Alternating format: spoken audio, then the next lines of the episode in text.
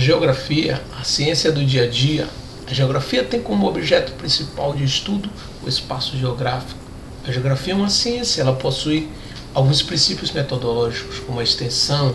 A extensão é quando nós delimitamos o fato através do mapeamento, da cartografia. A analogia é quando comparamos o fato. Temos ainda interação ou conexidade, onde identificamos os elos entre esses fatos. Temos ainda causalidade, onde buscamos explicar o porquê desses fatos. Temos ainda atividade, conhecer o passado para entender o dinâmico presente em que a sociedade transforma esse espaço geográfico. Dentro da geografia ainda temos alguns conceitos, como o lugar. Lugar é o espaço próximo, é o lugar onde vivemos, onde estudamos, trabalhamos, moramos, onde temos relações de afetividade. O lugar é onde nós temos a primeira visão de mundo. Temos ainda como exemplo de lugar a nossa casa, o bairro, onde moramos, a nossa escola. Temos também a paisagem, que é o que podemos perceber por meio de nossos sentidos, do ponto de onde nós nos encontramos. A paisagem pertence ao lugar e ela pode ser composta de elementos naturais e elementos culturais. Os elementos naturais temos vegetação, relevo, os rios, as, as florestas, e temos como culturais os sociais, artificiais também podemos chamar, as casas, as cidades, as estradas, tudo aquilo que é construído pelo homem. Temos ainda dentro da geografia, trabalhamos ainda também com o tempo cronológico para identificar e analisar as transformações que são feitas através dos dias, dos meses, dos anos, dos séculos, dos períodos.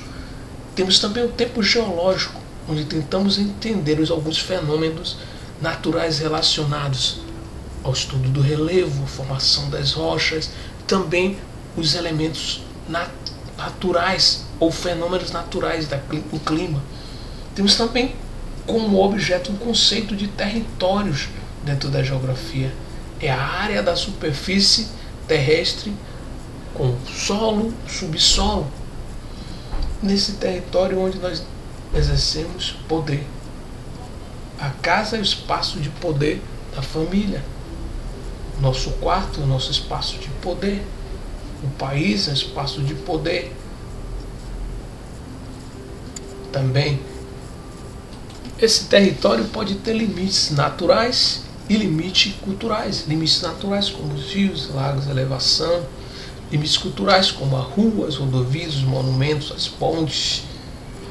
Temos também a região, que é um outro conceito que é estudado dentro da geografia. Região são locais com características próximas ou parecidas.